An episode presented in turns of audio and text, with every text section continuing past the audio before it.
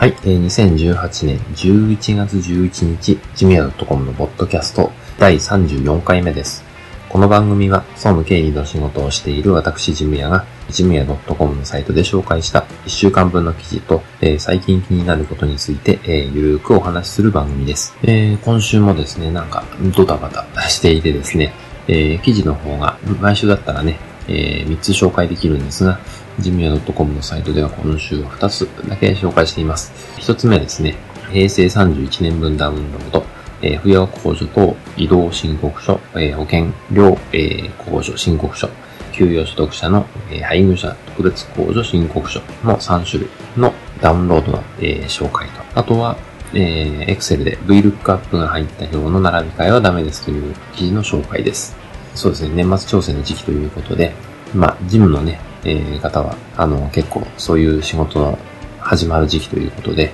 準備ですかね、え今の時期は。で、えー、11月下旬からね、えー、大体配り始めるってところが多いんじゃないかなと思います。えー、なので今はその前の準備、えー、税務署の説明を聞いたり、うん、するような時期ですかね。えー、今年の変更点はどう、どういうところかという、えー、そういう話を聞いたりするところだと思います。えー、で、えー、そんなことの紹介と、えー、まあ、エクセルのですね、えー、説明です。えー、まあ、あんまり変わり映えのしない内容ですがね、えー、まあ、今回は役立つ内容じゃないかなと。えー、特にね、あの、総務とか、えー、エクセルで集計作業をしている方にとっては、え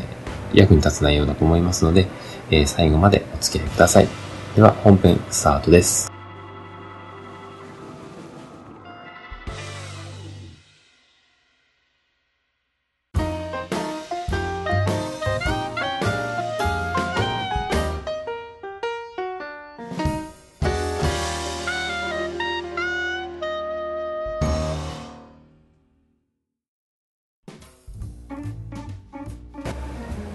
はい、えー、最初の記事の紹介ですね。えー、扶養控除と新、うん、やっぱ噛んじゃいますね。えー、扶養控除と移動申告書と、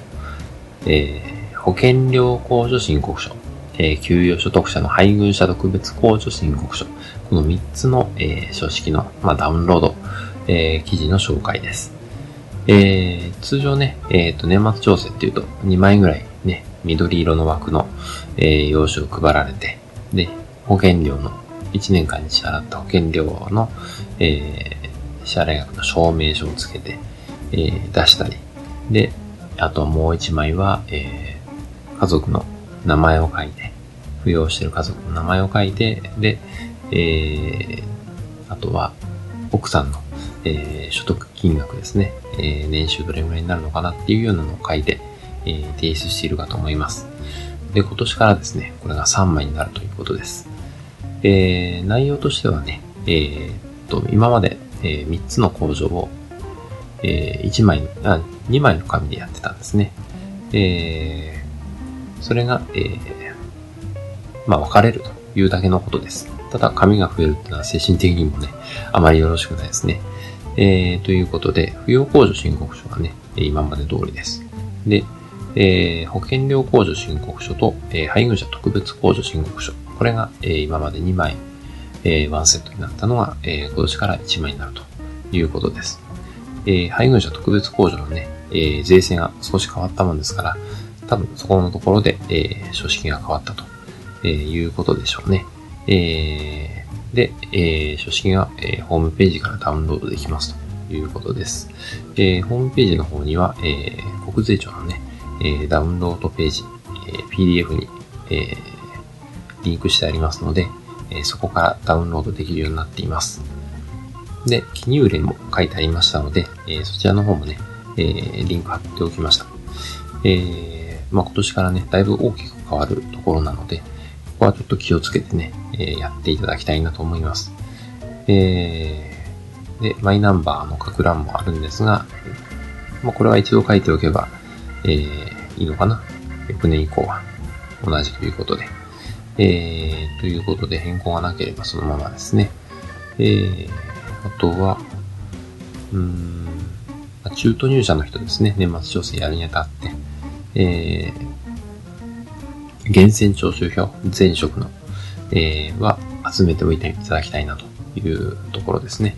えー、この番組を聞いている方でも、あのね、あの途中で転職したとか、えー、いう方は、あの前職の、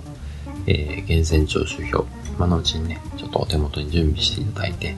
えー、ないという方はね、えー、前の職場の方に、えー、お願いをして、えー、発行してもらうのがいいんじゃないかなと思います。えー、まあ、そうですね、年末調整。あの、まだ期間があるようで、なかなかないですからね。えー、もう11月半ばですかね。11月11日ですので、えー、あと1ヶ月ちょっとですね。1ヶ月半ぐらい。えー、まあ、前の会社にもね、連絡してから発行するまで忙しいと言って、まあ、1週間とかかかるかもしれないです。えー、すぐにね、えー、出してもらえるものでもないかもしれないので、えー、相手の都合もちょっと考えてね、えー、余裕を持って準備を進めるのがいいのかなと思います。で、年末調整をする側は、えー、まあ、従業員の方には、えー、早めに、えー、周知をして、で、用紙も配布して、えー、準備、そうですね、念入りに余裕を持った準備をしましょうと、えー、いうことですね。えー、という感じですかね。えー、ということで、えー、扶養控除等申移動申告書、えー、と、えー、保険料控除申告書と、えー、給与控除申、給与所得者の配偶者特別控除申告書。この3つの書式が、えーえー、今年から、えー、2枚から3枚になりますよと、えー、いうことの紹介でした。はい、えー、本編の2つ目の記事の紹介ですね。えー、Excel で VLOOKUP が入った、えー、表の並び替えはダメですという記事の紹介です。えー、Excel でね、あのー、まあ、中級くらいっていうと VLOOKUP が使える頃かなと、えー、そういう関数があります。えー、とても便利で、うん、Excel をだいぶ使いこなしていた感がある、えー、関数ですね。えー、まあ、上級っていうと、マクロが使えるかなというような感じで、私の勝手な思い込みでこう、上級、中級という話をしていますが、えー、そうですね。この VLOOKUP という関数ですね。えー、まあ一度、この入力した式さえね、確認できれば、もうあとはコピーして、えー、確認しても大丈夫なんて、えー、思いがちな時期ですね。中級になってきて、もう一番上の式だけ確認すれば、あとはもうコッペ、コッペで、えー、下まで貼り付けて、で、えー、作業おしまい、集計おしまいっていう風に、えー、作業する方、えー、私も、まあそんな感じでしたね。えー、多いんじゃないかなと思います。ただこの VLOOKUP ですね、えー、便利な関数なんですが、えー、一度、うん、入力をして表を作った後ですね、えー他のところ、フィルターをかけたり、並び替えを使ったりしてですね、えー、表の並び替えをしてしまうと、えー、VLOOKUP の、えー、関数の入ったセルがですね、えー、参照する先が変わっている、えー、ことがあります。なので、えー、よく、あの、気をつけてね、あの、この辺使っていただきたいなと思います。なので、VLOOKUP を使った表は一回、うん、別のシートにコピーして、で、それを並び替えしたりして使うっていうのが一番いいかもしれないですね。えー、式を一度消してから、えー、並び替え。えー、コピーをね、まあ、式の入ったセルをコピーして、えー、値を貼り付けっていう形ですかね。えー、そうしてあげると、えー、式が抜けるので、えー、そのままスムーズに集計ができると。で、表も重くならないということですね。えーなので、そういう使い方がいいんじゃないかなと思っています。えー、慣れ、何でもね、慣れてきた頃に、あの、大きな失敗はあるもんですから、えー、気をつけていただいてですね、えー、まあ、初心忘れるべからつって言いますけど、まあ、本当にそんな感じかなということで、えー、記事を紹介しています。えー、慣れた頃、時こそ、えー、要注意と、えー、いうことで、えー、Excel で VLOOKUP の入った表のえー、並び替えはダメですという記事の紹介でした。はい、えー、本編に続いておすすめのコーナーですね。えー、今週はですね、えっ、ー、と、国用の、えー、ダイアリーですね。えっ、ー、と、ノート型の、えっ、ー、と、スケジュール帳っていうんですかね。えー、です。えー、文房具屋さんに行くとね、もう店頭に並んでます。えー、サイズもいろいろあって、えー、便利なんですが、私は、あの、毎年使ってるのこのマンスリーってやつですね。えっ、と、1ページ見開きで、えー、1ヶ月の、えー、表が書き込めるあのカレンダーみたいなやつですね。えー、まあ、12枚あれば1年分っていうやつ。えー、それを使っています。えー、サイズはね、大学ノートと同じ、えー、B5 サイズですね。え、まあ、B5 っていう規格がね、あんまり使われなくなった昨今ですけど、えー、この B5 のサイズがちょうど、まあ、持ち歩くのにちょうどいいですね。えー、A4 だとちょっと大きいなっていう感じはします。まあ、いろいろね、なんか考え事をまとめたりするときは A4 くらいの大きさの、えー、ものにいろいろ書いていくのはいいんですけど、まあ、持ち歩いて、えー、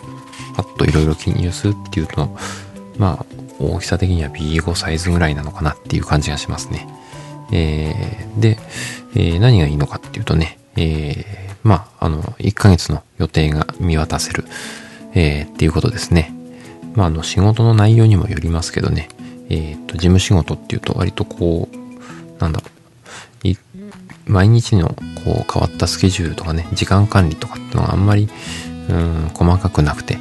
えー、それより大事なのは何がいつあるかっていうことですね。えー、まあそれをいつまでにやらなきゃいけないかっていうようなことが割と大事、えー、です。まあ、イベントごとを書いておくっていう感じですかね。えー、まあ会議はいつありますとかね。え、そういうのが、まあ、俯瞰して見れるっていうこのマンスリーが一番いいかなと思います。え、思っていますですね。え、それぞれ自分のね、えー、合った使い方があると思いますので、え、まあ、あの、私の場合はこれがいいということの紹介ですね。で、えー、っと、私の使い方の場合、こう、まあ、1ヶ月の、えー、予定を書いて、で、また来年もね、必要なものっていうのは、えー、っと、カレンダーの左側にね、え、ちょっと書く欄が縦に、え、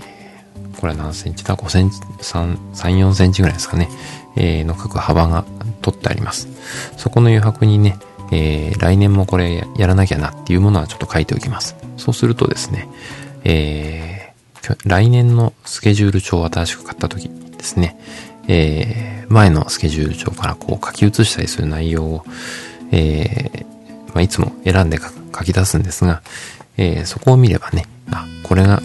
来年もここは同じ予定なんだっていうのが、えー、一目でわかるので、えー、カレンダーのね、この今月にやるイベントっていうものはこう書き写してすぐ使えると。まあ最悪切って糊で貼っとけば、えー、いいかなというくらいの感じで出来上がります。えー、それでね、えー、っと、このいい、このカレンダーのいいところは、もう一つあって、えー、後ろの方がね、普通にノートになっています。なので、えー、っと、ノートのページね、えー、最初はこう、自分の関わってる仕事の課題とかをね、書いたりとか、えー、これからやらなきゃいけないタスクリストみたいなことをこう、自分でつらつら書いていくのもいいかなと思います。えー、使い方がね、割と自由、あの、まあ、白紙のノートなんでね、後半は。えー、なので、えー、そこに、まあ、自由に書いていく。まあ、1ページ目は、あの、この内容とかね、えー、課題を書き出していくとか。で、最後の方は、うん、私の場合は、そうだな。連絡先をちょこちょこ書いてますね。その、その年によく使うものですね。えー、よく連絡を取る先の連絡帳みたいな、あの、アドレス帳みたいな感じになってますね。えー、といったことを書いてあったりしますね。なので、まあ、その年の、えー、スケジュール帳の最後のところにちょっと見ると、えー、パッと連絡が取れて、で、えー、まあ、予定を見る、月々の予定を見ればその月の予定が分かって、で、えー、メモの最初の方を見ると、えー、あ、これからやらなきゃいけないんだなっていうタスクリストがこう出てるみたいな、そんな使い方をしています。えー、それぞれね、使い方は、あのまちまちだと思いますけど、まあ、何かのね、参考になればと思って、えー、紹介しました。ということで、今回は、えー、国用の、えー、ダイアリーの紹介でした。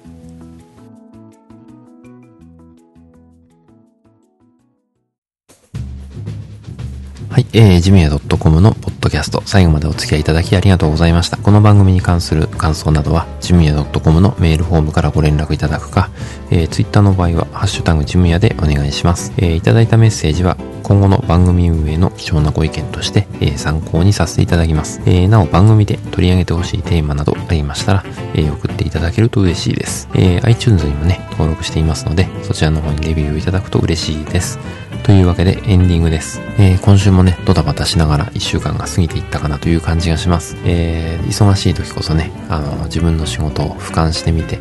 えー、何の仕事がね、溜まっているのかとか、どれを急がなきゃいけないのかっていう優先順位付けですね。えー、そういったことをね、ちょっとしていかなきゃいけないなっていうのを痛感しています。えー、忙しい時こそ、えー、落ち着いて、え、毎日ね、自分の、うん、仕事の優先順位を、え、見ながら、え、仕事をしていくってのは大事だなと、え、思いました。えー、年末調整の話もね、ちょっと今回しましたけど、もうちょっと突っ込んで話ができればなと、え、思っていましたけど、ちょっと説明すると話がごちゃごちゃしちゃうので、テーマを分けて話したいと思います。えー、また別の機会にね、え、したいと思います。そんなことで来週まで、えー、いい一週間をお過ごしください。ではでは。